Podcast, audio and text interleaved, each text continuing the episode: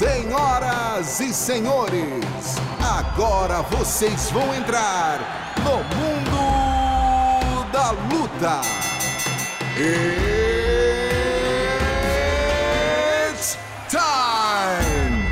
Salve, salve galera! Sejam muito bem-vindos a mais uma edição do podcast Mundo da Luta, um podcast especializado em esportes de combate. Eu sou Marcelo Russo, editor do Combate.com. Essa semana, como já, a gente tem feito normalmente, alguns, alguns convidados bem ilustres, e hoje, talvez uma das mais ilustres de todo o MMA nacional. Estamos falando aqui com a Cris Borg, campeã peso pena do Bellator, que vai defender o cinturão dela na próxima sexta-feira contra Leslie Smith. Tudo bem, Cris? Como é que você está? Tudo bem, Marcelo. Obrigado pela oportunidade. É tão bom estar falando português. Agradecer é bom, né? no teu, no teu programa. Que bom, que bom, Cris. Muito obrigado aí pela presença. Só apresentar meus, meus colegas aqui que vão estar com a gente nessa edição. Anaíssa, madrinha do boxe nacional, madrinha do Éder Joffre, está aqui com a gente. Tudo bem, Ana? Como é que Oi, você tá? Ana. Ô, Cris, você tá vendo, né? Toma minhas dores, hein, Cris, nesse podcast aqui hoje, porque eu só sou zoada aqui, entendeu? Eu tô é muito feliz de falar que eu sou velha e antiga mesmo nesse esporte. Vi a história acontecer, mas tô aqui, ó, vi lá Charles do Bronx há 11 anos, aquele evento da Pretória lá, a gente olhando Charlie. Então foi uma Sim. emoção tão grande, é uma emoção tão grande quando você vê as pessoas que estão há tanto tempo no esporte, batalhando por uma coisa e conquistando. Então, sou velha mesmo, tô aqui para falar que sou velha, fico emotiva, choro e assumo mesmo essa bronca. Quem não, quem não quiser aceitar minha bronca, que está certo, um Chris Borg. Eita ferro, aí, aí, aí ficou ruim para todo mundo. Aí não dá para ninguém, não. E também com a gente aqui, Adriano Albuquerque, subeditor do Combate.com, produtor do esporte da Globo. Tudo bem, irmão? Como é que você tá? Tudo bem, Rússio. Depois aí dessa introdução da Ana isso, eu não tenho nem muito o que dizer. Porra, né? Eu, não eu, eu também estou um pouquinho mais velho, mas, mas não estou há tanto tempo no MMA quanto a Ana, mas 10 aninhos já, já também não é para qualquer um, né? Estamos Não é aí não. acompanhando a Cris também desde o começo da carreira, né? Cris, muito bom tê-la novamente no nosso podcast. Vamos começar a entrevista. Tá bom, obrigado. Entrevista. Ana, quanto, quanto tempo você está aqui fazendo MMA? Eu vou fazer 16 anos no próximo ano, no próximo mês. Caramba, 16. Ó, minha primeira entrevista foi com a Arona em 2003. A primeira Nossa. entrevista, assim, como, como repórter. Mas realmente só me dedicando a MMA foi ali 2008, mais ou menos. Ah, Então bota chão nisso, né, Cris? E, e, Ana, Então, eu tenho aqui uma reportagem, é, até hoje, não sei se você ainda tem, da revista do Lance, que você assinou com o Vitor Sérgio Rodrigues, não lembro é mais 2000, quem. né? Doi- 2003 também, 2003. Sobre Ah, 2000 a eu tava galera lá, no né? Assim, Pride. 2003, a galera no 2000 tava na Pride. né? E, É, e falando da, trans- da, da passagem de Vale Tudo para MMA. Então, ou seja, já desde aquela época você está acompanhando e eu sou testemunha disso.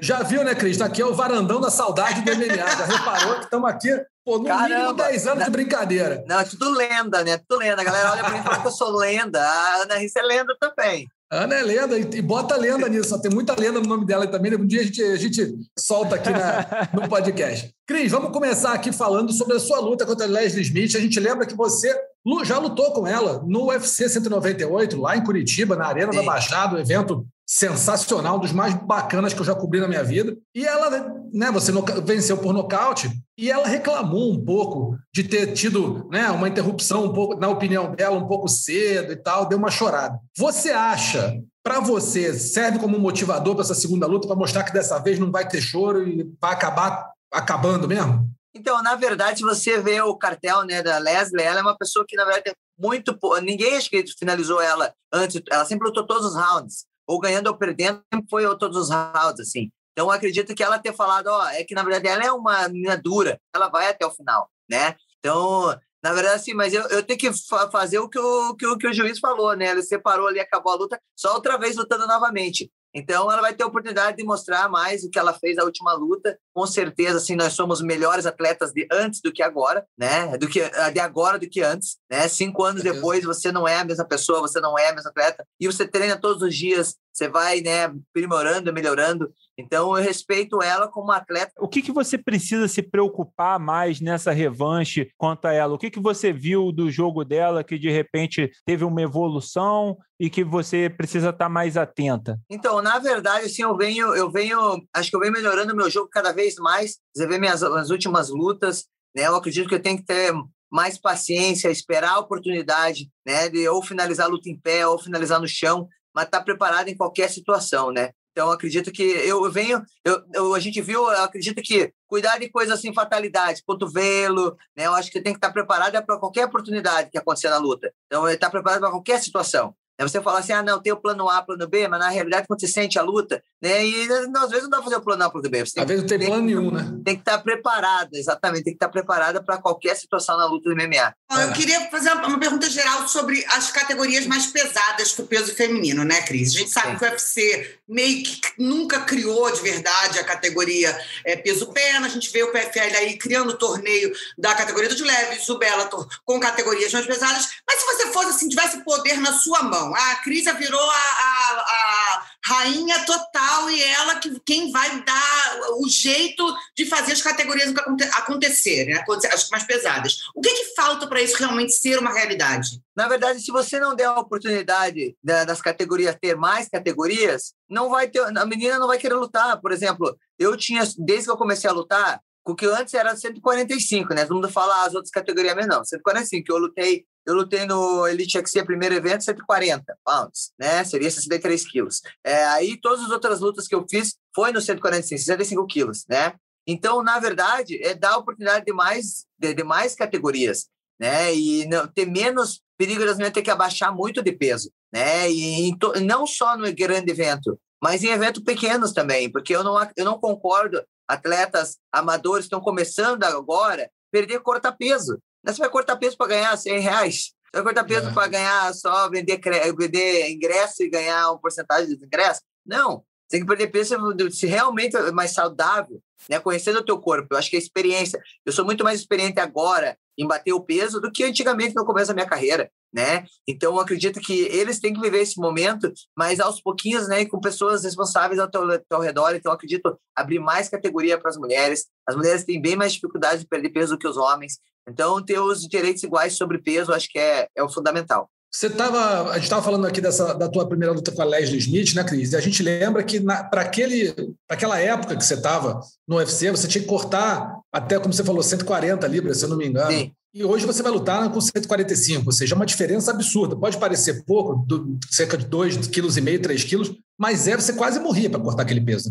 A gente viu vídeos seus, você estava ali no, no fim. Não, na verdade, foi, foi um grande, um grande desafio assim na minha carreira, né? Para aceitar mesmo também, para mim foi um grande desafio, né? Para aceitar, assinar, na verdade eu lutava invicta, mas eu tinha um contrato com o UFC. Então, na verdade, para aceitar, né, eu falar, meu, será que a Cris vai estar mesma lutando nesse peso? Será que eu vou estar esse mesmo? Então, eu tinha isso comigo, né? Porque era muito peso, eu queria estar lutando, não, não queria lutar, lutar bem preparada. E, mas graças a Deus, essa luta, que eu fiz a primeira luta da Leslie, eu estava me sentindo muito melhor, né? Que foi a primeira vez que eu bati, do que na segunda vez Sim. que eu bati.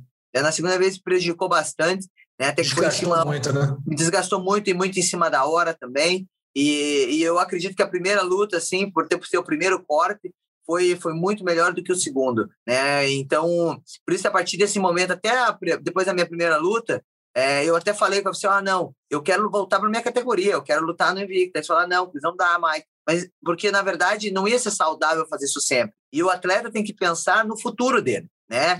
É. é pensar quanto tempo você quer lutar mais. Né? Enquanto tem, a gente tem que cuidar do nosso corpo para poder, poder ter mais uma, uma longa vida aí lutando. Fazendo aqueles cortes, você acha que você.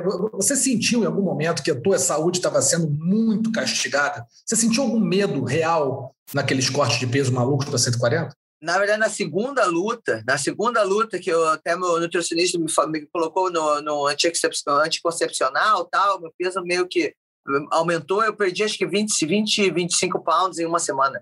Não era saudável, Nossa. nunca saudável. Mas eu sou teimosa, não. Se eu cumprir, falei que eu vou fazer, sim, vamos fazer. Mas com certeza, né, não foi bom. Não, com certeza, não. Não foi bom para minha saúde. Né, eu tive alguns problemas depois né, desse corte de peso, até que quando teve o primeiro cinturão do, do UFC, quando lutou a Holly contra a Diliar, né, a, Germany, eu não pude lutar, eles me chamaram para lutar, mas eu não podia, minha médica falou, Cris, eu não tô com você para esse mais corte de peso, mesmo sendo 145, você tem que dar um tempo teu organismo para você poder fazer isso novamente. Daí foi assim que o UFC fechou mesmo, sem ter eu para defender o cinturão, ter lutar pelo cinturão, mas eu perdi uma oportunidade, né? Que eu podia, se eu tivesse lutando na minha categoria, eu ia ter lutado. Eu não sabia que você, que você tinha sido chamada para essa luta, não. Isso para mim é novidade. Sim. É, Cris, eu acho curioso porque né, o 145 tem sido a sua categoria há muito tempo, mas eu lembro de você mencionar até que, na verdade, a, a categoria ideal para você seria o peso leve, né? Seria 70 quilos. É isso mesmo? É, se você tivesse a oportunidade de estar tá lutando na categoria de cima, você preferiria isso? Não, 70 quilos seria bonito, né? Eu posso fazer meu, meu camp, meu camp comendo de boa, né? Na verdade. Normalmente eu, eu ando 77, 75 quilos. Eu ia ter que perder um pouco de peso, mas com certeza 5 pounds a mais seria perfeito, né? Entendo. E, e, assim, você menciona oportunidade, né? Que precisa de oportunidade para as meninas, né? É, terem um exemplo. E é curioso isso, você falando isso, eu lembrei disso, que no começo, no Strike Force, né? É, Elite XC, depois Strike Force, existia a oportunidade, era justamente no peso pena, porque você era o nome, né? Que estava ali, o, o, grande destaque, e a gente pode lembrar como isso virou, porque a Ronda Rousey, né? Que depois virou toda aquela polêmica, ela estava na sua categoria tentando, buscando uma luta contigo. Aí é, só desce para o peso galo, vira uma estrela, e aí, ok, agora a oportunidade está no peso galo, e as meninas começam a ficar de olho ali naquela categoria em vez de do 145, Sim. né? É, você acha que isso pode ter um pouco machucado também o desenvolvimento do, do MMA feminino, né? Esse, essa mudança de foco para uma categoria mais baixa, em vez de ter permanecido o foco ali na sua categoria? Eu acho que, na verdade, a gente não pode é, rotular uma, uma categoria por causa de um rosto de uma lutadora, né? Até eu, no meu categoria, até o que eles fizeram com a Ronda, porque a Ronda agora não está mais lá, né? Então, a gente tem que rotular para defender a bandeira das lutadoras, independente de qual peso, né? independente de qual atleta, mas fazer, fazer mais peso para a saúde das atletas, das mulheres. Não, ah, não, vamos rotular o 135 agora, o 135 é top, vamos fazer tudo. Não, é para as meninas que estão lutando. A gente não pode fazer um roxinho, porque esse roxinho vai, não vai estar tá lá no futuro. Né? Então, tá, agora vamos mudar, porque agora, então, Valentina na categoria dela, então vamos tudo Valentina agora. Não, tem que ser, tem que ser, tem que, tem que dar oportunidade para todas as lutadoras, não todas as divisões, todas. Não, a gente não pode rotular uma, entendeu? Eu acredito que a gente tem que dar atenção para todas as lutadoras. Aumenta o esporte, né? Ao invés de lutador. Sim. Perfeito. E, Cris, então falando assim desse momento agora, do seu, mas você está falando assim, ah, deixa eu ver, né, a Honda que a gente falou, já foi, já veio, já, já, já fez o que já aconteceu a história dela e já está lá aposentada com os filhos, e você, que começou mais lá atrás, ainda está aqui em atividade. Não estou te chamando de velho, não estou sendo mal educada aqui no Marcelo Rossi, entendeu? Mas o que, que realmente te motiva, assim? O que, que ainda realmente te motiva? O que, que você ainda quer conquistar nesse esporte? E eu queria só perguntar uma coisa. Eu né, deixei de reparar nas suas unhas. Você sempre tem um lance, né? Que você ou é a maquiagem, ou é uma coisa que você traz também para o entretenimento. Te dá alguma coisa, isso sim reflete para você? Você se sente melhor lá dentro do octógono quando você faz uso de alguma coisa dessa? Então, minhas unhas eu sempre faço minha cruz aqui, dá até para ver aqui, ó. Eu sempre Boa. faço a tradição. Eu gosto de fazer também quando da minha pesagem, gosto de fazer a pintura da bandeira do Brasil, né, indo para a guerra representando meu país. Na verdade, assim, eu vejo. Eu até esqueci a pergunta, louca demais. Fala. É que você Como falou isso... da idade já. É, eu falei, mas é.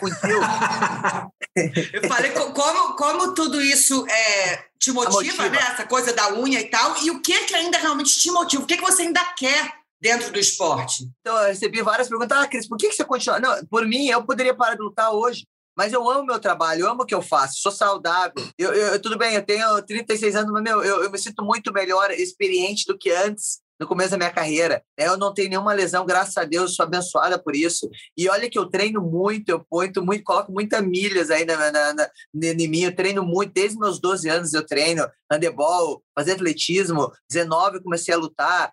Então, e aí vai fazer 16 anos lutando MMA. Na verdade, o que me motiva é eu poder usar minha plataforma, estar tá lutando, compartilhar minha fé, né? passar esperança para os meus fãs, é, ser uma luz para todos eles ali, mesmo em várias dificuldades que eu tive na minha carreira, e eu sempre ali tentando obstáculos difíceis, mas eu fui passando, fui passando, motivá-los dessa forma, né? E usando a minha plataforma para ajudar fazer trabalho missionário, né? Continuar sendo espelho para várias meninas novas aí que querem ser atleta um dia, né? Ser bons exemplos, assim, você sabe que tem vários tem um monte de gente assim de, que você vê que influencia não para o lado do, do bem, para o lado pro melhor. Então, acredito assim, é uma luz, né, no meio no meio da escuridão ali. Eu gosto desse papel, né? Eu gosto de fazer isso.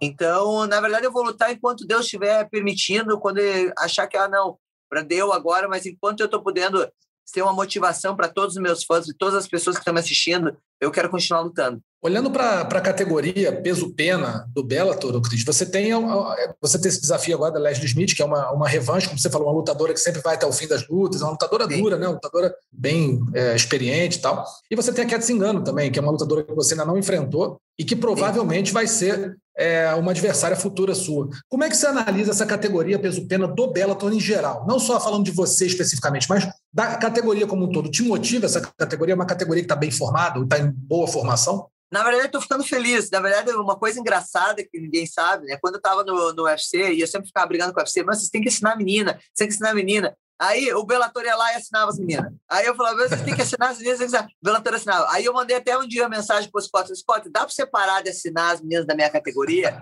né? Eu brincando. E na verdade eu tô tão feliz de estar aqui no Bellator, porque assim, eu não, eu não preciso esperar ah, uma menina deixar, baixar de peso para lutar comigo, né? Subir de peso para lutar comigo. Eu não preciso ficar esperando nove, um ano para lutar. Eu tenho várias meninas e elas estão lutando entre elas. Então eu sempre acreditei nessa categoria. Né? Eu fico feliz de acreditar nessa categoria.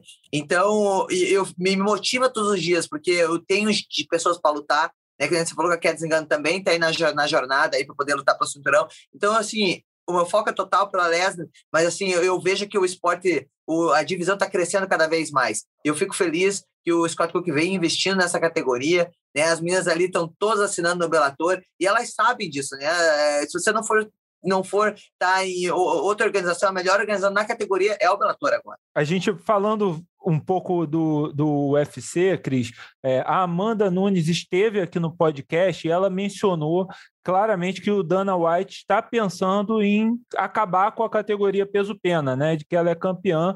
E ela, assim, ela disse que, ah, não, para mim tá tudo bem como tá, eu vou ficar aqui. Não, ela não fez como você faz nesse compromisso por ter uma divisão formada, né? Ela, não, as meninas vão subir aos poucos e tudo mais. É, mas, ou seja, é pela primeira vez, algo que você provavelmente já sabia, mas vem a público alguém ali dizer que não, é, o Dana White realmente quer acabar com essa categoria.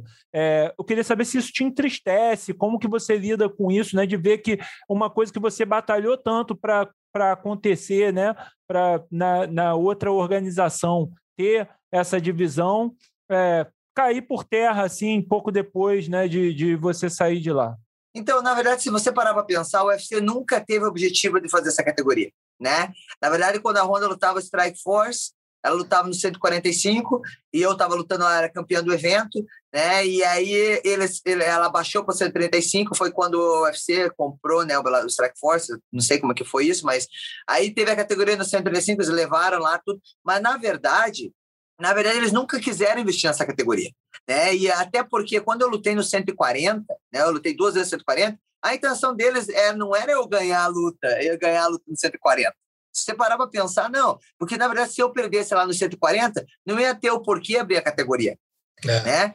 graças a Deus ali, eu ganhei as duas lutas. Então, chegou um momento ali que eles não tinham mais o que fazer, não tinham saída. Não, eles vão, vão ter que abrir a categoria, porque 105 para mim era muito baixo, estava fazendo é. bem para minha saúde. Então foi a partir que a gente fez o nosso documentário, que não até porque eles não queriam fazer a categoria. A partir de ver os documentários e as pessoas que gostam de ver minha luta falaram: o que estão fazendo com a Cyborg? Cara, a gente gosta de ver a luta dela, e depende do peso, né? Mas a gente gosta de ver a luta dela. Né? Por que estão fazendo ela baixar tanto de peso para lutar se a gente gosta de ver a luta dela? Então, acho que a partir do documentário, a pressão dos fãs fizeram que eles abrissem a categoria. Mas em nenhum momento eles falaram, não, nós vamos investir na categoria. Eles falavam, mas você vê que eles não assinavam nenhuma menina, né? E foi indo, assim, até pelo cinturão que eu não lutei, lutei com a Tony Evans, ela luta, 135, né? A Holly Holm era 135, então foram to, to, todas as meninas, a maioria que eu lutei, são 135. Algumas a própria Amanda, né? Eu, a, a própria, própria Amanda. Acho que a Amanda lutou é. também no Strike Force. Quando eu era campeã do Strike Force, a Amanda lutava na minha categoria também, Sim. né? No 145. Daí ela baixou. Isso. Então, na verdade, assim, elas foram buscando um meio para poder estar tá no UFC. Mas que é um meio saudável? Não, a pessoa vai saber uhum. no futuro. Esse agora é muito cedo para saber, né? Mas eu digo assim, Então, nunca teve intenção de, de, de abrir uma categoria. Para mim, não, não deixa surpresa. Ver eles acabando com a divisão, isso aí, para mim, você pode ficar surpreso, uma coisa que você não sabe o que vai acontecer, mas ali você já vê, você já prevê o que está acontecendo. Então, né, a saída do. Então, a, a, você vê, a Meg Anderson lutou pelo cinturão, perdeu, tudo bem, mas aí já foi, já mandaram embora, né? Agora você vê a Felícia também. A Felícia tá, luta na minha categoria, né, na 145, foi a que eu lutei a última luta no UFC.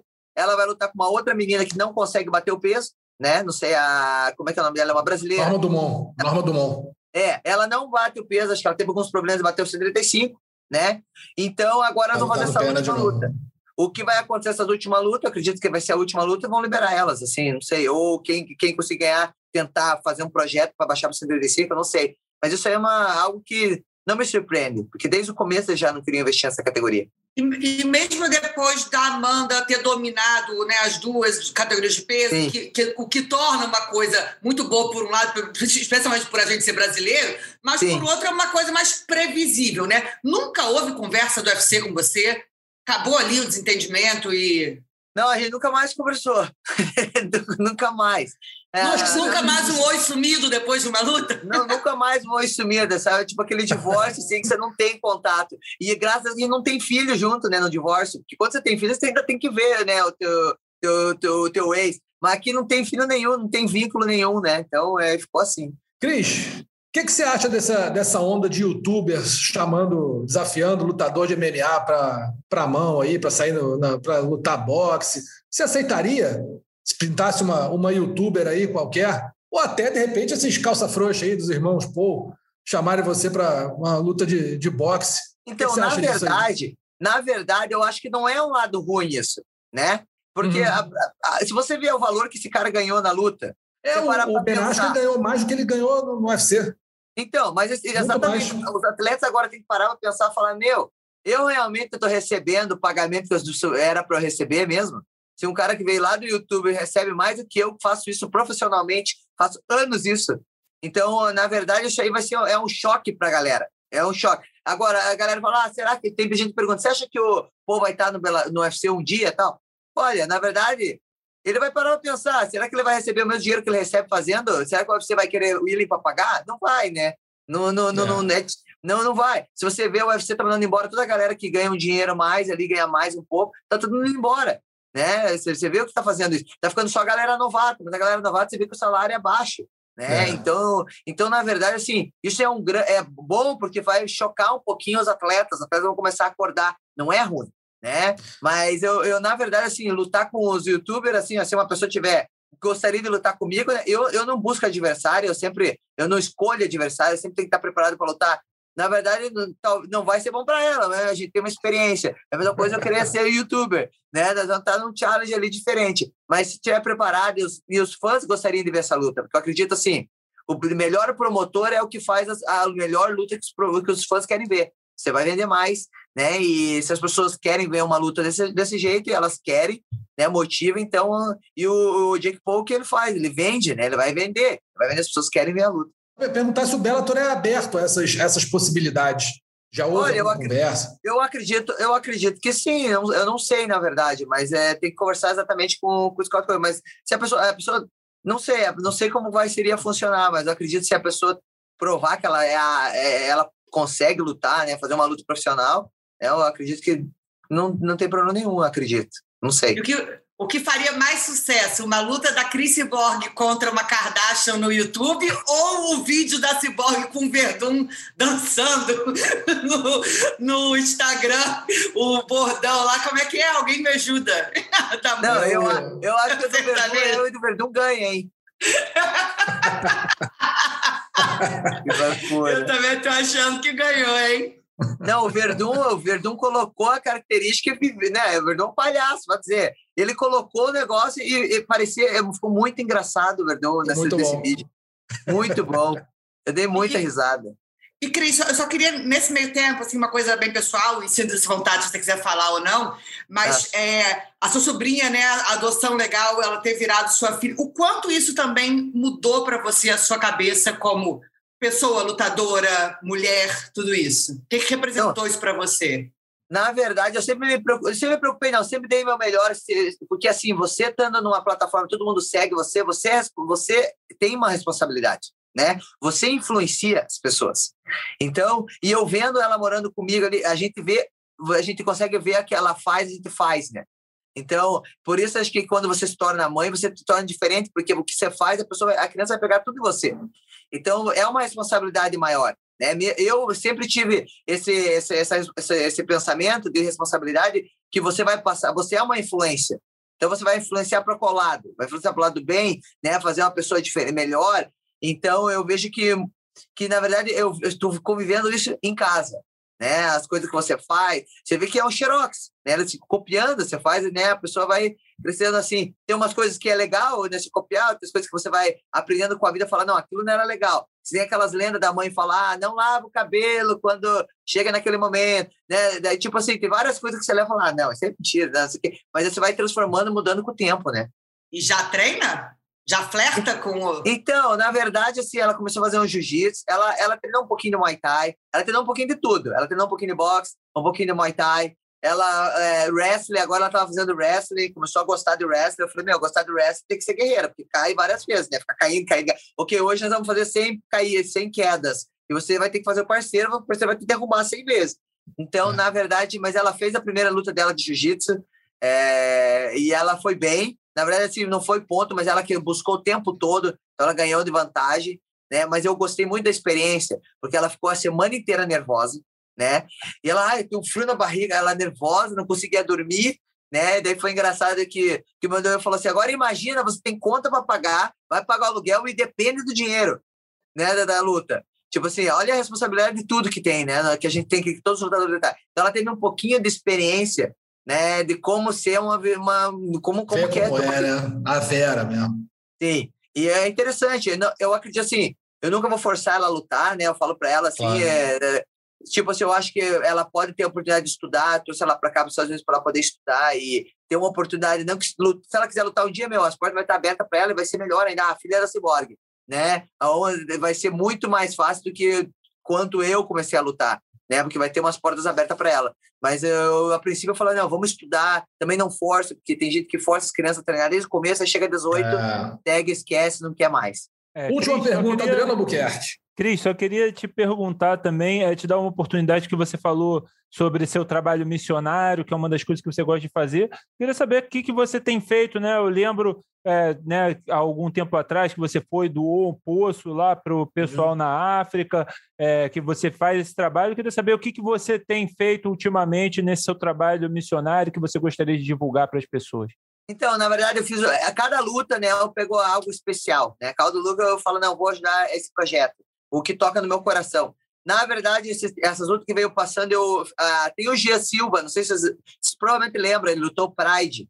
Jean Silva, ele Sim, tem um claro. trabalho, ele virou missionário, ele tem um trabalho, um trabalho missionário lá em, em Portugal, né? É uma ilha, agora eu não vou lembrar o nome da ilha. Mas aí ele estava fazendo um projeto para fazer uma cozinha, né? Que ele cozinha, eles cozinham e dão para as crianças, pessoas que moram na rua. Então, o projeto que eu fiz é ajudar eles a montar a cozinha. A cozinha já está pronta, né? E eles estão fazendo comida sempre e, e, alimentando as pessoas, especialmente agora no Covid, e as pessoas de, de, de fora. Ah, teve um outro projeto também, que é o projeto do Naldo, é, do Naldo projeto Batuque, é no Maranhão, né? Imperatriz. Na verdade, ele, ele, tem um, ele fez um. A gente doou tatames para ele, kimonos, né? E ainda tem muita coisa projeto para fazer, né? Com certeza eu vou estar tá fazendo, ajudando mais nesse projeto após a minha luta. Mas aí eles colocaram tatames, a Prime Sport ajudou, também fez o trabalho juntas. E, e, as crianças treinando é uma, uma, umas crianças bem, bem, bem, bem pobrezinhas, assim. É uma oportunidade para elas chegar onde chegaram, né? Assim, tipo, começar a treinar jiu-jitsu, ganhar faixa preta, dá uma outra uma visão de vida, né? Uma outra perspectiva. Perspectiva, e, exatamente. Tem outra perspectiva. Você vê o exemplo aí, né, que eu fiquei muito feliz, que até esqueci o nome, meu Deus do céu, branco aqui. É... O Francis enganou? Não, não, não, nessa última cinturão nosso aí da Shutterbox. Charles do Bronx. Charles do Bronx. Yes, Charles do Bronx. Eu fiquei muito feliz, porque, na verdade, quanto tempo ele estava ali para chegar no cinturão. Ele está com nove vitórias consecutivas, oito, assim, ó, direto. né? E o começo da carreira dele, acho que ele teve 14 ou 9 no começo, assim. Então, é, e ele continuou ali batalhando ali, você vê que é um atleta muito persistente também, e ele é um exemplo para todas as crianças, né? E eu fiquei muito feliz com a vitória dele, porque você vê que trabalhando ali vai chegar a tua oportunidade. E mesmo pessoas não acreditando em você, né? Então, então é esse que é o meu papel. E tem o nosso evento, Nação Ciborgue, vai ter o evento dia 27 de maio, né, uma semana depois da minha luta. Boa. Tem o GP, feminino, GP masculino lá, 135 do Bellator, que o campeão vai assinar com o Bellator. Né? A gente tem a segunda etapa agora, dia 27 de maio. Então, eu e o meu irmão promove, a gente está fazendo junto o evento. E é uma oportunidade que a gente está dando para as pessoas para sair, surgir um campeão. Né? Surgiu mais um campeão do Brasil, mais um campeão da minha cidade. Então, retribuir o que eu recebi no começo da minha carreira. Então é isso que a gente vem fazendo há vários projetos. Show de bola. Chris Borg, muitíssimo obrigado pela sua participação. A gente sabe que está na correria aí, Semana da Luta, mas dedicou um tempinho aqui ao Mundo da Luta, nosso podcast. Muito obrigado. Boa sorte contra as Leslie Smith. A gente lembra que a Cyborg luta no Bellator agora, na sexta-feira, pelo cinturão peso-pena, vai defender o cinturão peso-pena do Bellator contra as Leslie Smith, numa revanche né, da primeira luta no UFC 198 que aconteceu lá em Curitiba. Cris, brigadíssimo, boa sorte, estamos aqui no Torcida. Obrigado, é sempre um prazer falar com vocês. Obrigado, Naíssa, e nos vemos em breve. Um beijo.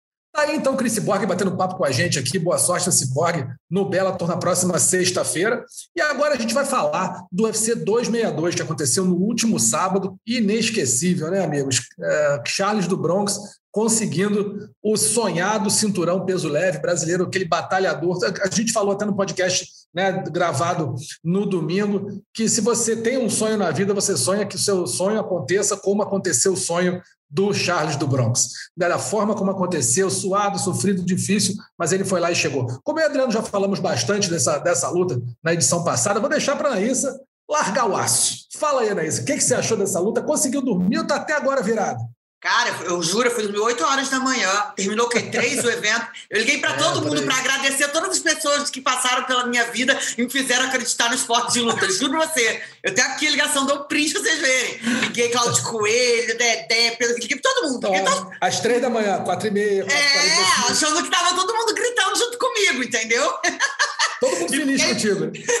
e no dia seguinte continuei, porque, cara, assim, foi muito emocionante, como vocês falaram, né? A forma como foi, a forma de contar a história. Eu acredito muito nisso, e outro dia eu estava falando com, com, pessoas que estão chegando agora no esporte, você vê.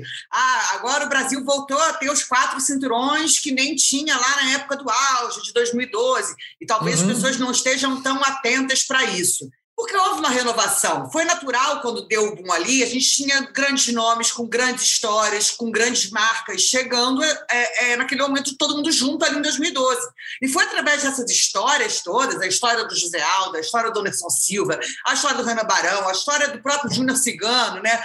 Caraca, você via aquela foto do Júnior Cigano, o apelido dele era Cigano por causa do Ricardo Matos da novela, ele tinha cabelo. Hoje em dia o cara era garçom lá no Sul, foi para os Estados Unidos e virou campeão peso pesado no evento na televisão aberta. Então você tinha muitos elementos que a gente sempre não a gente sempre contou as, as histórias e continuou contando, seja a história do Deison, da Amanda e de tantos outros brasileiros que, que lutaram depois de por, é, podem ter ou não conquistado o cinturão, mas eu acho que é, é a história que, como a gente estava falando com a Cris, ela, ela vai, ela muda, ela abre né, os olhos. Então, você ter visto né, o Charles lutar durante tanto tempo, altos e baixos, isso, isso é importante. Às vezes o brasileiro tem muito isso, né? Que é rapidamente um campeão que, que não passe perrengue nenhum e que seja uma coisa muito linear. E no, MMA, no MMA isso é impossível, né? É, então, porque assim, até o Anderson Silva até chegar ao status que ele chegou é. dentro do UFC, entendeu? Ele, eu lembro da, da, primeira entrevista com o Anderson Silva, ele falando que ia se aposentar vindo de derrota no Pride e trabalhar no posto de gasolina junto com o que era do Minotauro, é um negócio desse, entendeu? E aí ele resolveu não, assinou, né, teve o, o, a vitória na Inglaterra e resolveu para o UFC e virou o Anderson Silva. Então, assim, todo esse rolê é para eu falar que foi muito simbólico para mim, foi muito especial a vitória do Charles é, pela pessoa que ele é, pelo campeão que eu sei que ele vai representar, pelo campeão que eu sei que ele vai inspirar as crianças. A gente entende que o momento do mundo também é outro, né? A gente estava falando de youtuber versus como é que você chama atenção, o que, que virou o marketing. Então, existe muita coisa diferente de quando a gente começou do para agora.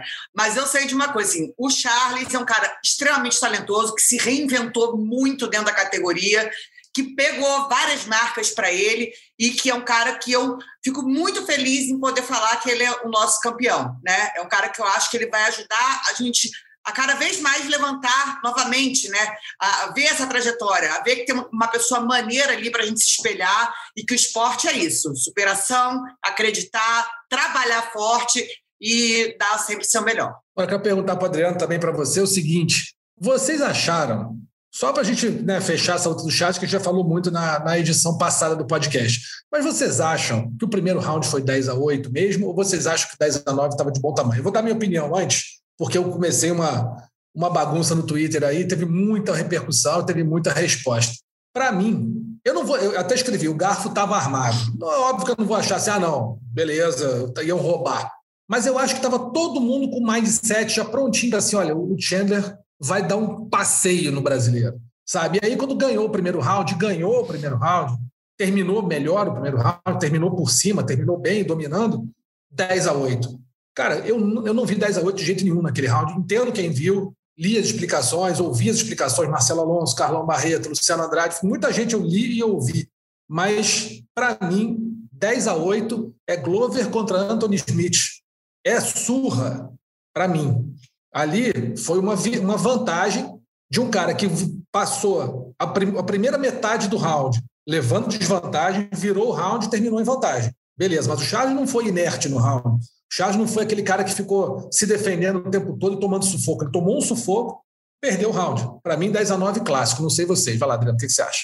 Acho que, que os colegas que já te mandaram mensagem já explicaram. Assim, né, a gente teve aquela aquele seminário com o pessoal da CAB MMA, né, que explicou muito bem isso, que agora é incentivado o 10 a 8 não ser só mais só um round como aquele do Glover com Anthony Smith. Aquele do Glover com Anthony Smith talvez seja um 10 a 7, né, hoje em dia. É, um, o 10 a 8 é um round claramente vencido por alguém, não simplesmente ah, equilibrado e ele teve uma vantagenzinha a mais. Então, é, você abre um pouco mais o leque para ter mais 10 a 8. Ah, o motivo de eu não, é, particularmente, não ter pontuado 10 a 8 aquele round foi, uh, um, saber que o, ainda está muito conservador a, o julgamento de lutas ali nos Estados Unidos, nessas principais comissões atléticas, né, em Las Vegas, principalmente no Texas, né, que é uma das mais é. conservadoras.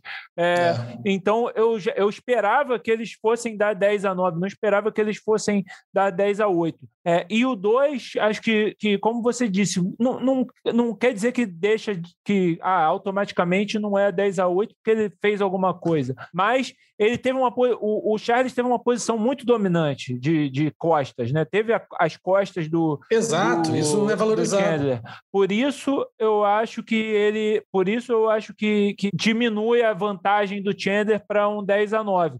Porém, se a gente for levar até pelo, pelo critério, né, de que ele te, que o Chandler teve muito próximo de encerrar a luta, ali de nocautear, o 10 a 8 é justificado. Então, né, acho que por isso eu não tenho muito problema, mas a gente volta no, na questão, no problema macro, o, o, problema maior dessa questão, que é é tudo muito subjetivo. E aí é um lutador né, não, pode e... botar em risco. E se fosse o contrário, não seria 10 a 8, na minha opinião. Aí, aí e, uma, coisa que eu queria era que visse. Ah, porque tem a câmera, tem a câmera daqui, tem a câmera daqui que mostra no replay. Então, alguns golpes que a gente também vê na câmera daqui, que o Charles usa da envergadura dele para poder se esquivar ali do Chandler, algumas câmeras que nessa câmera daqui parece que realmente entram, não entram tanto. Tá? Então, eu acho que tem isso sim. Tem que ver o lance dessa câmera, da outra câmera, um segundo replay, eu não vi 10 a 8 também, porque assim, eu acho que houve ali aquele. O início do round foi do Charles com chutes na panturrilha, inclusive um chute chega a tirar, né? Desequilibrar ali, tira a base do Michael Chandler, ele dá uma,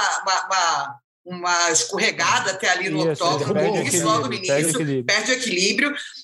Cara, eu revi umas 100 vezes também, Russo. Eu juro você. Eu revi anotando time code, segundo por segundo, estava acontecendo. E aí você tem a posição do domínio das costas, que por mais que o Charles não tenha evoluído tanto, é, aí entra na outra discussão, Adriano, que a gente teve no negócio da CAB, né? Mas é uma posição de domínio de uma outra valência. Entendeu? Então, Precisamente. né? Então, por isso, na minha opinião, eu não vi, eu não vi um 10 a 9 ali. Apesar de, toquei, o, o Chandler teve oportunidade ali na guilhotina, teve oportunidade ali é, no final, quando ele botou a pressão, mas o tempo, tô, assim, por isso ganhou o iníciozinho, mas é. ganhou o round. Exatamente. E, cara, sei lá, é eu desculpa, mas eu não queria estar discutindo 10 a 8. Assim, eu sei que é necessário, entendeu? Mas, cara, é, Ai, foi a superação dele ali para o segundo round, entendeu? Podia ter sido é, 10 a 7. Valorizou mais ainda, eu acho, entendeu? Não, concordo, porque o que a gente falou na, na, na no domingo, que ele voltou para o segundo round como se estivesse entrando no primeiro. Né? Ele não, não deu nenhum indício de que estava abalado, que estava sentindo, enfim. Foi uma vitória maiúscula do Charles do Bronx. Acho que foi não sei se foi a maior apresentação da, da, carreira dele, acho que não foi, justamente porque perdeu o primeiro round, mas acho que tinha que ser do jeito que foi. Ou seja, perdeu o primeiro round, teve que superar o último degrau, que era pegar um campeão, um cara que ninguém ali tinha lutado ainda, não tinha, você tinha visto o vídeo, mas ninguém ali tinha lutado, e ele superou e nocauteou com 19 segundos do segundo round. Então, para mim, vitória maiúscula, Charles do Bronx detonou no nosso, no nosso UFC 262. Diga. E, Rússio, é, só mencionar que, é, apesar de ter sido uma vitória maiúscula, de ter coroado ele, já está todo mundo muito impressionado com o poder de reação dele, tudo. É, as dúvidas já começam a cair de novo. A mídia americana, principalmente, começa a botar de novo. Eu acabei de ler aqui uma matéria dizendo que o, o Charles é o novo campeão, mas o Dustin Poirier é o melhor lutador da categoria. Então ele vai ter ainda mais trabalho para se, se provar e para provar para todo mundo que ele é o cara, é o merecedor. É, estamos é, ansiosos para vê-lo provar isso mais uma vez, mais outras vezes. O que a gente pode dizer é que ele é um campeão merecedor, isso é indiscutível, e ele é campeão, isso ninguém pode tirar dele mais. Isso daí ninguém né, tira, mas assim e já conquistou, ele vai ser para sempre vai ser considerado um campeão do UFC. Mas você pode escrever, se o Conor McGregor venceu o Dustin Poirier, vai ver, agora o McGregor vai pegar o cinturão de novo, o McGregor favorito. Nas casas de aposta já estão, tanto o Poirier quanto o McGregor são favoritos contra o, Exa o Charles. Vai ser sempre assim, cara. Vai ser sempre assim. Né? Em algumas categorias que você tem americanos fortes, você também tem o, o Justin Gate, você tem o Tony Ferguson, todo mundo. O Ferguson deu desculpa, o Gate reclamou que não foi ele. Agora o Poirier está dizendo, né? Estão dizendo que o Poirier é o melhor. Não adianta. Acho que é melhor a gente. O que o Charles tem que fazer é o que vem fazendo. É provando. Não adianta. Tentar bater boca com, com esse, né, esse bairrismo americano aí é besteira, não vai adiantar. Mas ele ganhou, é isso aí campeão e ninguém tira. Agora, teve outro brasileiro que foi muito bem nesse evento, que foi o Edson Barbosa, conseguiu o nocaute fantasma na Issa. Edson Barbosa conseguiu o nocaute fantasma, deu um, deu um golpe de direita, pegou na têmpora do nosso Shane Burgos, e o Burgos levou entre 4 e 6 segundos para sentir o golpe. Já tinha visto isso? Eu tinha visto isso algumas vezes, mas demorar tanto assim nunca. Cara, é, sem ser de linha de cintura, eu não tinha é, visto. É, Depois fui conversar com uma galera, pessoal falando que já viu, que já teve luta de não sei quem que foi assim. Eu lembro do Hollis Grace. Eu não lembro. Não teve não. a luta do Hollis Grace? O, o, próprio Charles é, teve esse mesmo caso contra o Cub Swanson. Ele toma um. Não, ele foi na nuca. Foi na cabeça. Não, o Charles foi, na, foi na nuca, não foi? Foi na cabeça. Foi... Eu, eu não sei se pegou na nuca, mas foi. Não, mas é porque é, não, tudo bem, mas eu lembro que teve uma discussão na época que foi muito rápido, não foi isso? Foi logo no, no início, eu lembro dessa luta. Não, foi, acho que a luta teve, foi no primeiro round, foi três minutos. Aí você talvez possa estar confundindo com a luta do Max Holloway, não. que é mais rápida e, e, ele reclama de um lance no pescoço, o Charles. É, do pescoço, mas foi, não foi essa? não, essa com o Cub, ele é, foi logo que ele, sub, que ele desceu para o Pena, três minutos de luta, eu acho, não me engano dois, três minutos, e aí ele toma um golpe na cabeça, e aí ele vai é, meio recuando e caindo para trás. Não foi tanto tempo, né? Porque o, o Shane ele dá uma saltitada e aí daqui a pouco ele É, perde o E aí equilíbrio. começa a saltitar para trás, né? Não, mas É. do Shane todo mundo achou que ele estava tendo mal súbito ali. Eu juro que eu fiquei preocupada, nível, fiquei preocupada com a Rosana Mayunas e Jéssica Batistaca. Foi minha preocupação ali na hora. Eu falei, caraca, o que aconteceu, meu Deus do céu? Nunca tinha visto, não, Rússia. Assim, fiquei impressionada, e muito, mas depois fui correr atrás para saber se realmente acontece, não sei o que, não sei o que lá. Então, assim, parabéns ao Edson, ao trabalho dele com a Coração França, o Gabriel de Oliveira, que também treina a parte dele em pé. E o Gabriel estava falando que existe até treinamento de reflexo para esse tipo de, de golpe. Eu não entendi ainda direito como é que funciona, não, entendeu? Mas existe treinamento de reflexo para justamente casos assim. Esse eu nunca vi. Esse eu. É, eu Estou não- não curiosa. A Ana tocou num ponto, é, no ponto crucial da melhora do Edson, Rússio. É, antes de você até perguntar se ele se encontrou na categoria. Porque Uhum. é, se você for pegar lá atrás, eu lembro que eu falei aqui, cara, é, descer não é o, o que vai resolver os problemas do Edson. O, o que o Edson tem que resolver é defesa, né? é, de, de defesa em pé e tal, trocar a técnica dele que está precisando ser limpada, ser, ser um pouco limpa. Ele, no peso leve, ele tem totais condições de ser campeão, de ser o cara. É, mas ele, ele tá, nesse momento quis descer. É, ele está sendo muito bem no peso leve, que bom que, que deu certo, mas o, o que eu, a razão que eu acho para essa evolução dele não é porque ele está mais leve, está com a mão mais pesada contra esses caras. Pode fazer uma diferença, né? Pode fazer uma diferença, claro.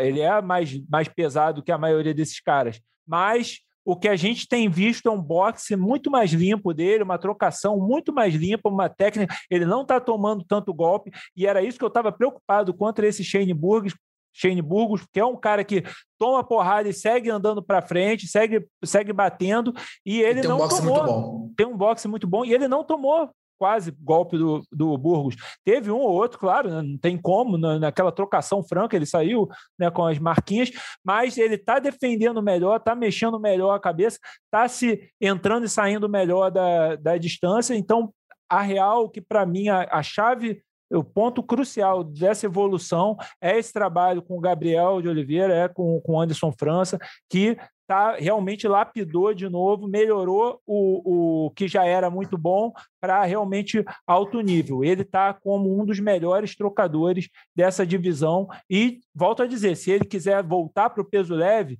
tem condição de trocar com qualquer um ali.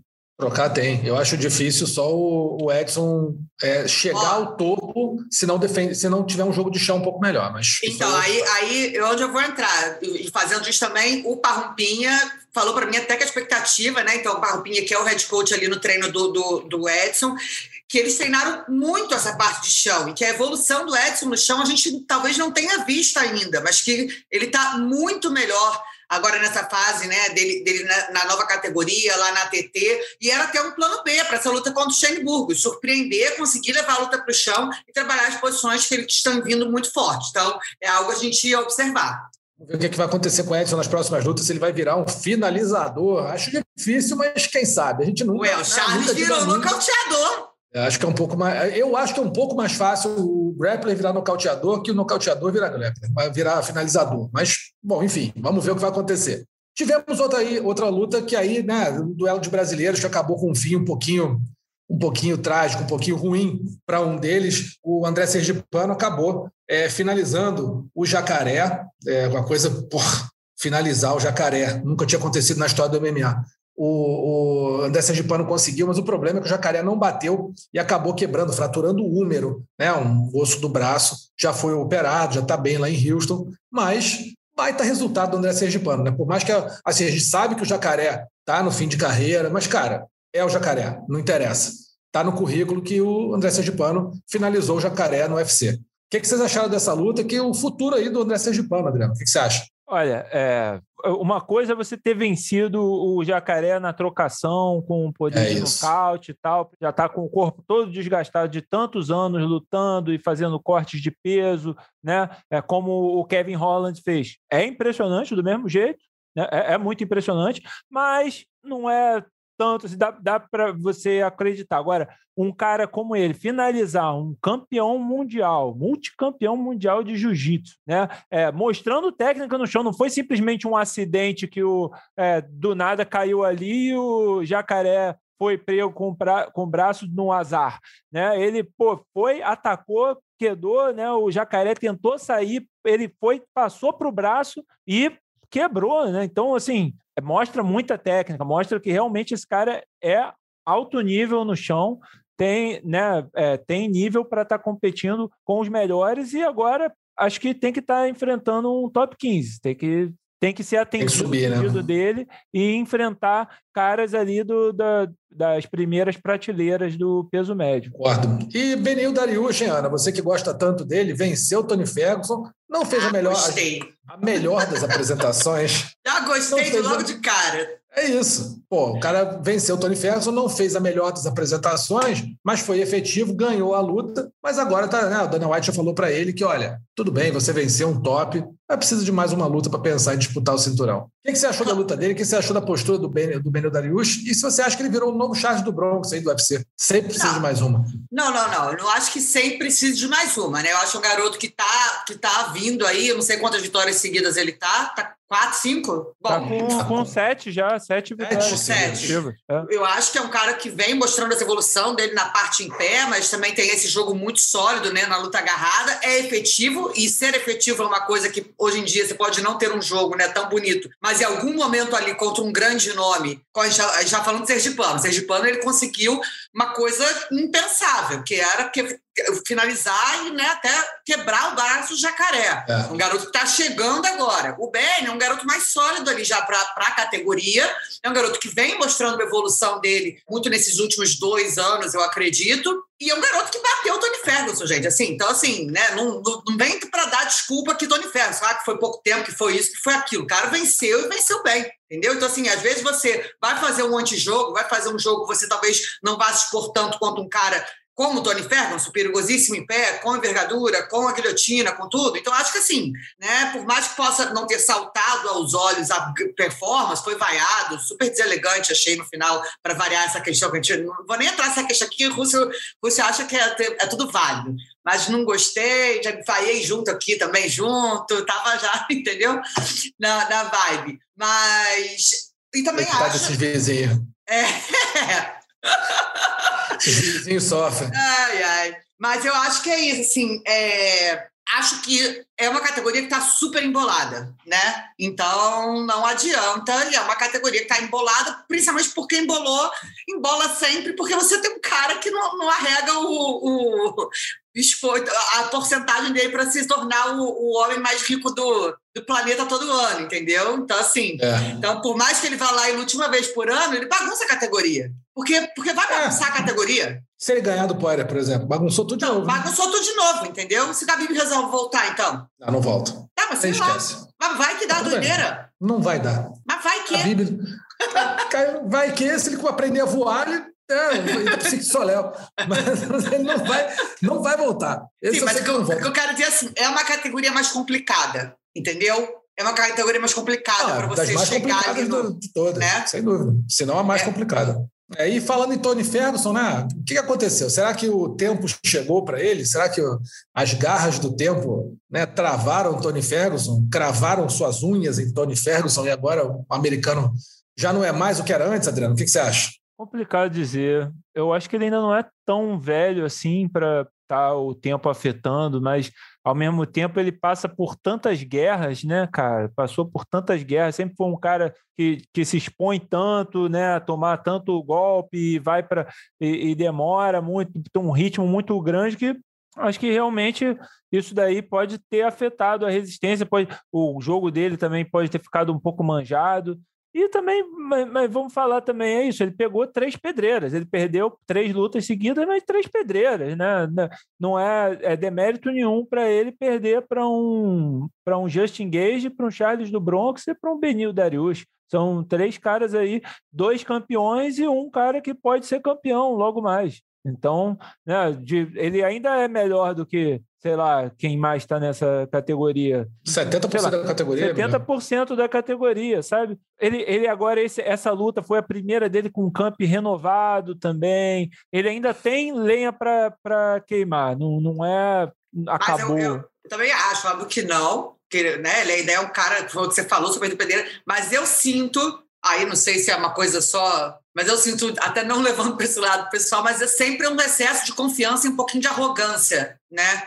Eu acho que ele, às vezes ele leva isso para dentro da luta. E se você pega um cara que, sube, que não, não liga para isso, né, que vai com um jogo ali neutralizar e tá nem aí pro, esse excesso dele, eu acho que acaba frustrando bastante ele. Não sei se vocês concordam. É, eu, eu, o, o, que eu não sei é se descobriram a receita do bolo, né? Você lembra? A gente vai falar da Ronda Rousey, quando todo mundo tinha medo né, do jogo, da, da luta agarrada dela, todo mundo já entrava meio com medo e ela acabava passando por cima. Quem tro... O primeiro que trocou porrada com ele aberta mesmo, tirando o Lando Vanato, que quase ganhou, foi o Justin Gate, ganhou, mas depois o Charles mostrou um caminho que ninguém ainda tinha tentado muito que era grudar o Tony no chão e perturbar ele, não dar espaço para fazer aquelas maluquices dele, para fazer a trocação dele, que é excelente, e ganhou muito bem. E o Benil, o fez exatamente isso, não com a qualidade do Charles, mas com um wrestling muito justo, muito aplicado, muito certinho. Né? Botou o livro de regra embaixo do braço e travou o Tony Ferguson o tempo todo, quase finalizou com uma chave de calcanhar, que por muito só não pegou porque foi o Ferguson, ficou ali sofrendo, mas aguentou. Tanto o Darius falou, pô. Se tivesse gritado, se tivesse gritado um pouco mais, podia até ter tido uma deficiência verbal ali, né? Pois é, pois é. Sabe? Então, assim, eu acho que pode ser que tenham descoberto o caminho das pedras, e quando isso acontece, ou o, o lutador se reinventa, ou vai ser como a Honda, vai começar a perder, perdeu duas seguidas e falar, não dá mais. Perdeu para Holly Holm, perdeu para Amanda, tomando pau de todo lado, acabou, fim de papo, não dá para mim. Todo mundo já descobriu o caminho. O Ferguson pode ser a mesma coisa. Descobriram que o wrestling é a criptonita do Ferguson o jogo de chão, o jiu-jitsu, sabe, abafado, bem, bem justo mesmo, talvez tenha sido isso que tenha ferrado o Tony Ferguson e talvez, talvez esteja estragando um pouquinho a caminhada dele. Vamos ver as próximas lutas, o que, que vai acontecer, né? Se Acho o terceiro. Que... Ah, diga. Acho que muito também o negócio de faz a luta com o Khabib, não faz a luta com o Khabib, tem a luta com o Khabib, não tem a luta com o Khabib. Acho que ficou muita expectativa também ali em cima disso. Eu não sei como é que ele trabalhou na cabeça dele. Eu não sei, mas eu não sei não, quando tem tempo isso... não, Rússio. Foi ano passado, foi, cara. Foi a pandemia. Ano passado. É, foi a pandemia. A terceira foi a pandemia. Várias, né? Sim, foi, foram então, várias. Isso, mas... isso que eu quero dizer, essa frustração de você ter, ir ali e lutar já direto pelo título contra o melhor do mundo, não sei, entendeu? Assim, eu acho que alguma coisa se perdeu aí nele nesse meio tempo, ou viram que ele não era o bicho papão, como, como palavras do Charles, né? Viu que ele não era esse bicho papão todo, porque se você olhasse ali, você descobriu uma fórmula de neutralizar o jogo dele. Então, acho que aconteceu muito isso. Ele pegou três pedreiras, pedreiras em, seguida, em seguidas, né? Como você falou, um cara da trocação, mas outros dois que souberam fazer o jogo certo contra ele. Pois é, mas aquilo, né? Um, ano passado, se você pegar assim, ano passado, parece tempo pra caramba. Né? Parece, acontece muita coisa. Até porque 2020 é, foram, é até porque 2020 foram uns 20 anos em um, né? É, ainda tem isso. Então, complicado, complicadíssimo aí esse, esse caminho do Tony Ferguson. Vamos ver o que vai acontecer com ele para as próximas lutas. E tivemos também, só para não deixar de registrar, Priscila Pedrita virando uma luta incrível contra a Gina Mazani, conseguindo o nocaute, e Rogério Bontorim vencendo o Matt Schnell, aceitando a luta de última hora, não batendo peso, enfim mas conseguiu uma boa vitória, está registradas as vitórias estão registradas as vitórias de todos os brasileiros no UFC 262. E vamos falar rapidinho aqui do UFC Fonte versus Garbrandt, que acontece agora no próximo sábado, horário um pouquinho diferente. O card preliminar começa às 5 da tarde no horário de Brasília e o card principal às 8 da noite. Se for ficar ligado no horário de sempre, vai acabar só vendo o card principal. Card preliminar, 5 da tarde, hora de Brasília. O Combate transmite com exclusividade o evento inteiro, como o Sport TV 3 e Combate.com transmitem as duas primeiras lutas do card preliminar e o site acompanha o evento inteiro em tempo real. E essa luta principal aí, hein, meus amigos? Rob Fonte, Code Garbrandt. Anaíssa, o que, que você acha dessa pancadaria aí? Eu acho uma luta muito boa, cara. Pode não ser a luta né, para o público em geral, assim, talvez não conheça tanto, mas são dois lutadores peso galo cascudíssimos, né? É, muito interessante, né? O casamento, uhum. principalmente pela fase. O Old tem um nome maior do que o do Rob Fonte, mas o Rob Fonte, nas últimas três sequências de vitória dele, cara, é, ele mostrou realmente que ele é um cara muito bom, qualidade em pé muito boa. Ele é muito longo, né? Apesar da, da altura é. dele às vezes ser igual a dos caras, ele tem uma envergadura que ele usa muito a favor dele. É, contra um cara que, pô, a gente já viu performances sensacionais, que é um cara porradeiro, né? Teve seus maus momentos ali, né? Com, altos e baixos ali com, na, na, no confronto direto com o TJ mas é um cara que a gente sabe do potencial, da, da técnica dele, da, da, da, explosão. Então, como você falou, combate muito interessante. É, que eu acredito que vai ser um duelo que vai ficar em pé. Não, não vejo essa luta muito mudando aí de nível, não. É, não vejo, não. E acho que assim, o Code Garbrandt é aquele cara, né, Adriano? Quando você acha que, de repente, pode estar mais ou menos, ele faz o que fez com o Rafael Assunção, conseguiu aquele nocaute que acho que entra em qualquer DVD de melhores momentos do UFC, um dos nocautes mais bonitos que eu já vi. E é um ex-campeão, um cara que vem aí tentando voltar a, a, ao topo, topo do topo do peso galo, né? É, cara, o que ele fez com o Rafael, tipo, fez as pessoas relembrarem, né, quem é o, o Garbrandt. Mas, ao mesmo tempo, ele vai pegar um outro cara que é trocador, né? O, o Rafael, né, todo respeito lutador duríssimo, um dos, maior, dos maiores pesos galos aí. Eu me arrisco a dizer que é um dos maiores pesos galos da história, mesmo nunca tendo tido a oportunidade de disputar o cinturão, ele merecia, né? Mesmo o caso do Jacaré, né? Deu azar de não ter tido a chance, ele merecia, mas que não é o trocador, né? O, o Rafael ele é um cara de grudar, é, é, é, botar para o chão, ele tem uma trocação ajustada ali, boa, mas não é o, o cara que vai te botar tanto tanta pressão, tanto risco. E o Fonte, né, por todas as razões que a Ana Issa detalhou, é esse cara. Então, estou é, bem interessado em ver, estou é, pendendo a acreditar que o, Fonte, que o Rob Fonte vai vencer essa luta. O que ele fez com o Marlinho, com o Marlon Moraes, quem esperava, né? O Marlon, pô, outro, um dos melhores trocadores aí do UFC, do MMA, e ele nocauteou no primeiro round. Então, assim, né, é, é, um cara que tem que respeitar. Eu achava o Fonte qualquer coisa, e o Rafael, inclusive, venceu o Fonte, né? Tem, tem, que ficar registrado, é, porque já que eu falei do Assunção, ele venceu o Rob Fonte, é, mas ele realmente vem numa evolução muito grande. Vai ser uma boa luta, Rússio. Também acho. Estou apostando também no Rob Fonte. Acho que ele vai vai sair vencedor, mas está longe de ser uma luta fácil. Se ele vai me surpreender muito se ele conseguir uma, uma vitória, sei lá, no primeiro round, uma vitória devastadora no primeiro round, vai me surpreender demais. Acho que é, é pancadaria de cinco rounds isso aí, no mínimo três rounds muito fortes. Vamos ver aí o que vai dar nessa luta principal.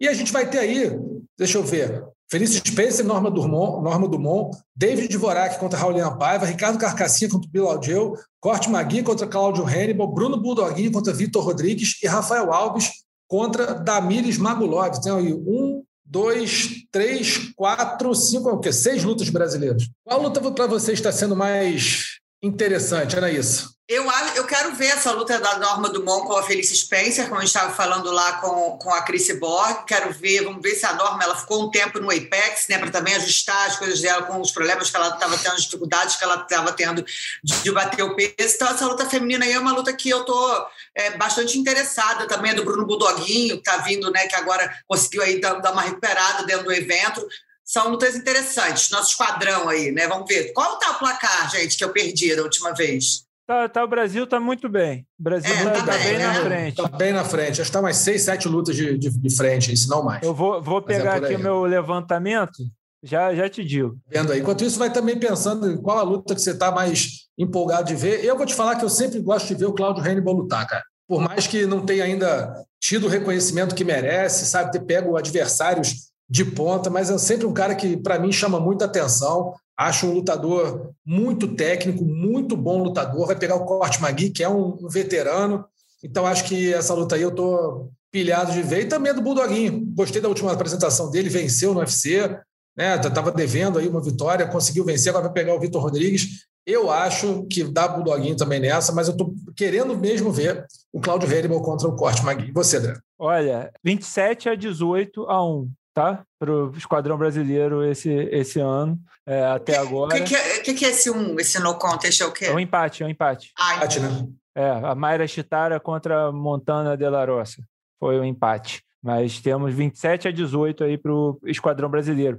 Cara, eu estou muito interessado em ver a luta do Raulian contra o David Dvorak, né, que também vem muito bem, um, um tcheco aí muito bem, muito bom, que vem numa sequência de 15 vitórias seguidas, tá? Duas delas no UFC. Então você vê que sabe que o cara é complicado e muito interessado na estreia do Rafael Alves, que deve abrir o, o card contra o Davi. Fugiu a balança na última, né?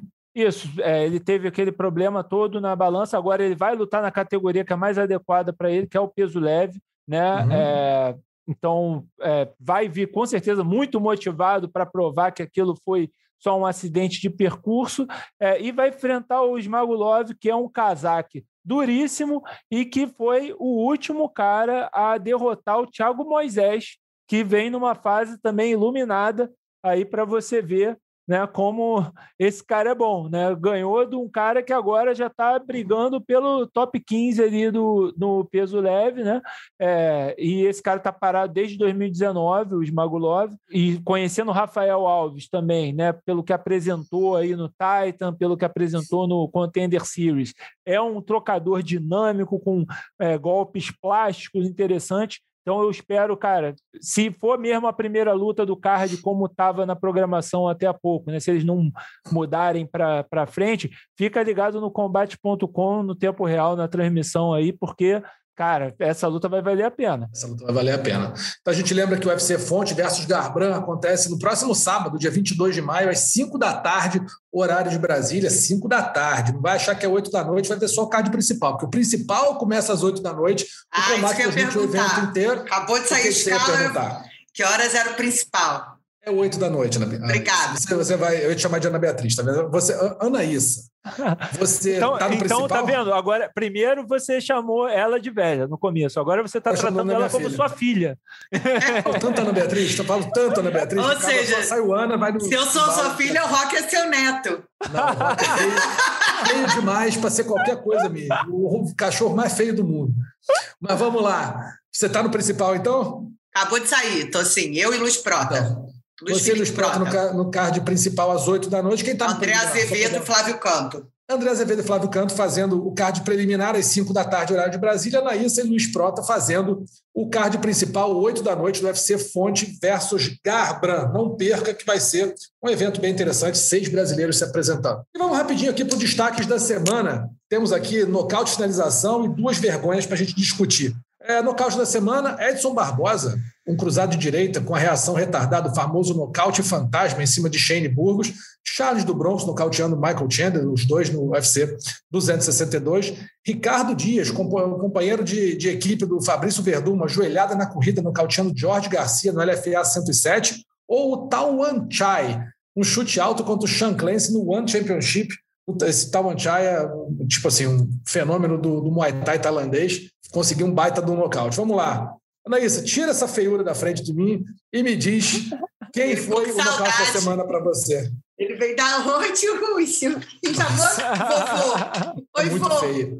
É muito tá. feio. É muito tá feio. Pera que ele deu um efeito retardado de Edson Barbosa tá se coçando aqui sozinho. Eu vou, cara, apesar do mérito e, do, de tudo que significou o nocaute do Charles, eu vou dar o para semana para Edson Barbosa, porque achei muito doido, demorei a entender. Falei, será que minha televisão travou? O que, que aconteceu aqui? Acho que assim, foi um nocaute inesquecível que ganhou mais contornos ainda de ser inesquecível por um cara que também é muito, muito maneiro, muito batalhador, tá no UFC há muito tempo. Então, eu vou de Edson Barbosa. Adriano. É, cara, essa semana os quatro são muito merecedores. Eu queria só colocar três para votação, mas, é, pô, você me mandou esse do Tawan Chai para colocar assim a, na quinta-feira, na quarta-feira, nem lembro quando você mandou, já falando, ó, nocaute da semana. E aí a gente foi surpreendido com outros grandes nocautes, cara. Verdade. Esse do Ricardo Dias, uma joelhada na corrida, vai ver no combate.com que tem os melhores momentos do LFA 107. Maravilhoso também e também muita sorte que o cara tinha acabado de tirar o, a mão e o joelho. Foi ali, ó, foi ali. Por pouco não é um golpe legal, mas excelente. Mas eu vou com a Ana também. O, o nocaute fantasma aí do Edson Barbosa, muito merecedor, foi uma coisa de louco esse nocaute. Eleito Edson Barbosa, o nocaute da semana, eu, Adriano já falou, eu mandei porque para mim não teve nocaute mais bonito que o Tawan Chai, não só pelo nocaute em si, foi um golpe pô, técnico demais, um chute alto que pô, praticamente matou matou o nosso, como é que é o nome dele? Sean Clancy no One, mas se você vir ah, os melhores momentos dessa luta, o cara deu uma clínica de Muay Thai dentro do One. Cara é fenômeno, fenômeno. Depois pode procurar na nota do, do One Championship que a gente soltou no sábado de manhã. Cara, inacreditável. Então fica a menção honrosa aí para o Tawan Chai, o tailandês que conseguiu um chute alto, mais um nocaute da semana, Edson Barbosa em cima do Shane Burgos. Finalização da semana, senhores. Cristo, Cristos Guiagos contra o Chan Soriano, triângulo de mão na UFC 262. André Sergipano, uma chave de braço né, que infelizmente fraturou o braço do Ronaldo Jacaré, também no UFC 262. André Ali, uma chave de braço contra Antonina Shevchenko, também no, no UFC 262. E o Tai Kalista, um twister contra o Mike Olaya no Titan 69, Titan UFC 69, um twister bem aplicado também. Começar com o Adriano, no, é, finalização da semana. Olha, é, Rússio, o, Twister né, é sempre uma, uma finalização candidata, né? Porque é uma finalização muito difícil, muito rara de acontecer, mas não é todo dia que você finaliza um campeão mundial de jiu-jitsu, né? Especificamente um Ronaldo Jacaré que nunca havia sido finalizado no MMA. Então, por isso, pela técnica também, como ele é, escorregou, não, não, não caiu, conseguiu passar para o braço, eu vou dar a finalização da semana para André Sergipano. É isso. André Sergipano. Mesma coisa. Eu sou o rei da menção honrosa. Tem Twister para mim, tem voto meu, não adianta. Finalização pelo Twister eu acho lindo, acho pô, técnica demais, difícil de acontecer. O cara tem que trabalhar a posição ali, tem que tentar enganar o adversário para ver que ele está armando aquele Twister. Então, para mim, vai o Twister. O Tai Calista menção honrosa, mas André Sergipano ficando com a finalização da semana. Que pena que fraturou o braço do jacaré, mas não tira o mérito do lutador mineiro e não sergipano. Aproveitar Eu... e desejar melhoras e recuperação breve para é, o Ronaldo daqui a pouco também, Souza, seis meses né, Jacaré. Aí. Que ele é. volte bem, que e, e pondere se, se, né, se vale a pena continuar, se ele voltar, se ele achar que vale a pena, com certeza terá o apoio de todos nós, de toda a torcida brasileira também, mas que saiba, fique registrado que ele não tem mais nada a provar, acho que todo mundo já sabe disso, é um grande nome, estamos todos só torcendo pelo, pela recuperação e pelo bom estado de, de saúde dele. É isso aí. E a nossa vergonha da semana vai ficar entre duas aqui. Primeiro, o estreante, tem um, lutador chamado Andrei Novikov no MMA Series 32. Ele é estreante na MMA, resolveu né, assombrar o mundo. O que, que ele fez? Saiu correndo todo desajeitado para cima do Sergei Krisanov. E o que aconteceu foi que ele acabou nocauteado em 18 segundos de luta, mas parecia, sei lá, pega alguém que nunca lutou na vida, sei lá, pega um Mussum e sai correndo para cima de alguém para tentar nocautear. O que aconteceu? Caiu duro no chão, 18 segundos, o nosso Andrei Novikov. A gente, a gente colocou essa luta no, no site, acho que não, mas pode procurar. Andrei Novikov. Vai estar tá no resumo do MMA, tá no resumo. Vai estar tá no resumo do MMA, é isso que eu queria saber. Então tá tudo lá no resumo do MMA, você pode procurar no combate.com.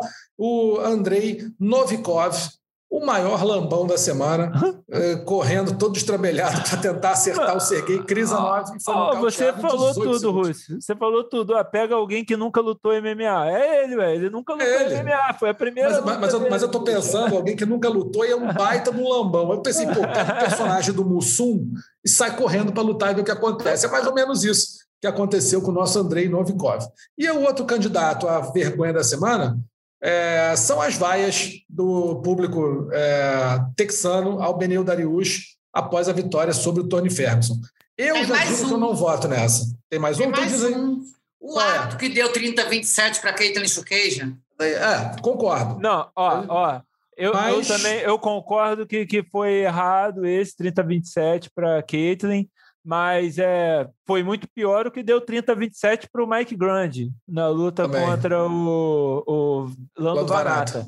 Esse aí realmente é, é, é, é, aquele clássico caso. O cara achou que o Lando Vanata era o outro, é, que trocou. o Mike Grande era o outro. É isso. Né? Porque, pô, não é possível. Só pode ser. Só pode ser. Então, assim, eu já vou dizendo logo que eu não voto é, em vaia, a não ser que se a vaia tiver cunho racista, tiver cunho sei lá, mas assim, vai esportiva, você está torcendo para um cara, o outro venceu. Eu, mas, então, honestamente, você, então, pode dizer que isso, isso, é xenófobo, beleza. É, sabe? E, e, o caso, e o caso do, do outro programa, né, que vocês estão falando da, da, discussão, né, que vocês já tiveram essa discussão no ar, você e a Ana, foi do outro programa que era justamente a vaia contra a, a Weili Zhang, né? É, isso, contra a chinesa, contra a chinesa. Então, é, é, é, o mesmo caso. Teve, tem, tem tudo isso, tanto isso, quanto por né, o cara ter vencido o carinha deles, o, o Tony Ferguson, que eles estavam torcendo, sabe? Assim, Ok, eu também concordo com o seu argumento que é do jogo, que aqui no Brasil acontece também de vaiar. Aqui no Brasil acontece muito. O cara, o cara venceu o brasileiro pois é, toda hora. sendo vaiado.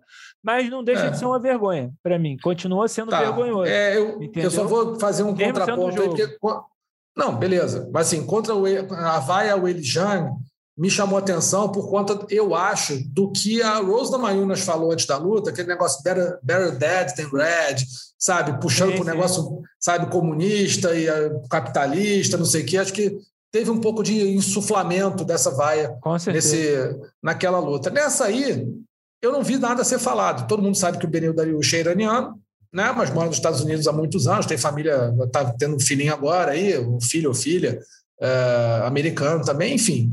Eu não mas vi muito ali, esse insuflamento. Mas ali, Russo, é, 15 mil Tudo pessoas bem, Texas, não né? acompanham, é, no Texas, e ainda mais 15 mil pessoas não acompanham a fundo o MMA para conhecer o Benil Dariush. Eles provavelmente viram iraniano. Vamos vaiar esse cara. Pode ser. Pode é, ser. Então, assim, mas eu, eu nem sei, nem estou querendo também botar isso sob um cunho xenófobo ou, ou racista, na verdade. Eu acho uhum. que a uhum. vaia é independente, só por terem vaiado ele no caso de, de dele ter vencido o lutador dele, já foi uma, uma coisa vergonhosa. E você vê a gente falando disso, né, do, do, do é, cunho comunista, lá o quê. O, o Benil ainda tentou falar no microfone, fazer uma propaganda anticomunista, antimarxista, né? Falou, ah, que eu tenho é, minha, minha, solidariedade a todos que sofreram sob ideologias marxistas para tentar conquistar ainda o público, e mesmo assim os caras vaiaram ele. Na né? Então, assim, é. é para mim foi, foi uma vergonha. É, os caras, porque o outro sair correndo, tá, realmente, né, o cara, mas ele ainda Pô, mó vergonhão também, né? Ele, ele se colocou ali para lutar, já fez mais bonito do que a gente que, que não nem entrar para é. tomar um tapa entra, sabe? Então assim, mas não por mais vergonha. que tenha sido por mais que tenha sido é, é, uma lambança mesmo, o cara lutou de qualquer jeito, eu, eu acho que foi muito mais vergonhoso a atitude dos, dos torcedores no Texas. Então, teu voto é a vaia. É. Ana. Vai, ah, bu, Rússio!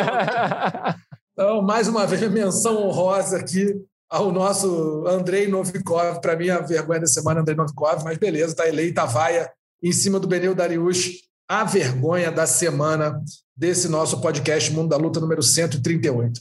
Ô, Amigos, posso mencionar mais uma vergonha rapidamente antes da gente Pode? encerrar? Olha só, eu tenho visto muito o canal do Chael Sonnen no YouTube, tá? O Chael Sonnen é, apesar de tudo que ele falou na história dele, na vida dele, ele é um cara que tem um, um é, raciocínio muito bom de luta, e principalmente do negócio das lutas, do ramo uhum. das lutas e tal. E aí ele fez um vídeo agora essa semana, é, ontem, ontem, ontem, falando sobre Charles Oliveira e é, Michael Chandler e elogiando o Charles, dizendo que ele me surpreendeu, que ele tem é, muito guerreiro, e também eu ouvi falar do Gabriel Tcheco, que ele ajuda todo mundo no Brasil, ele é um herói, realmente tem que respeitar, blá blá. Mas aí só dizer o seguinte: ó, o, o Chael Sonnen disse que o, o Charles nunca iria finalizar o Michael Chandler e nunca mais vai finalizar ninguém, porque em luta lutas de alto nível, ninguém é finalizado. Ninguém, ninguém é su, su, finalizado. Ele Ou, falou isso antes da pessoas... luta. Não, depois. Depois. Depois. Ele falou que nunca ninguém finalizado em luta de alto nível, né? Não, até, é, até porque ele não bateu, né, pro Anderson Silva. Exatamente. Então, tipo assim, ele estava dizendo, não, as pessoas só, só, é, é, só batem quando elas estão procurando uma forma de desistir, aí deixa um bracinho para desistir. Ah, aquela. Ah. Então, assim, um cara que foi, que foi finalizado a, a, um minuto do fim da luta, numa luta que ele estava pronto, prestes para ganhar o cinturão. Se ele então, corresse então, basicamente, o ele round inteiro... ele desistiu de ser campeão. Ele é, desistiu é, de ser campeão, é. não foi finalizado pelo Anderson ah. Silva, então pagou uma vergonha, foi lembrado em vários comentários no canal dele, que, né, que ah, não, imagina. Então, é, para mim, ele merece uma vergonha aí também. Beleza, vergonha honorária ele. Porque assim, é, o Sony para mim era bom quando ele lutava e promovia a luta. Cara, o comentário dele eu não ligo muito, não, mas tá aí a vergonha honorária Tchau Sony. Nunca é demais o Boquiroto tomar um carimbão de vergonha da semana. Amigos, vamos encerrando a edição do podcast Mundo da Luta dessa semana, agradecendo demais aí a Adriana Buquerque e Ana Issa, a dona do cachorro mais feio do planeta, pela ah, participação é, é feio mesmo. É muito é feio. É lindo! É pouco, Rock, volta aqui, filho. Não, ah. coitado desse cachorro. Meu Deus, o que esse cachorro ouve. Nossa Senhora. Bem, gente, a gente vai ficando por aqui. Lembrando que o podcast Mundo da Luta está disponível nas principais plataformas de podcast, agregadores de podcast do mundo e também no ge.globo barra podcast. Você pode ouvir não só o Mundo da Luta, mas todos os outros podcasts do esporte da Globo. Tá lá, também está no Spotify, Google Podcasts, Apple Podcasts e Pocket Casts, tá bom? Um grande abraço para todo mundo, até semana que vem. Tchau, tchau. Finalizado. Semana que vem tem mais Mundo da Luta.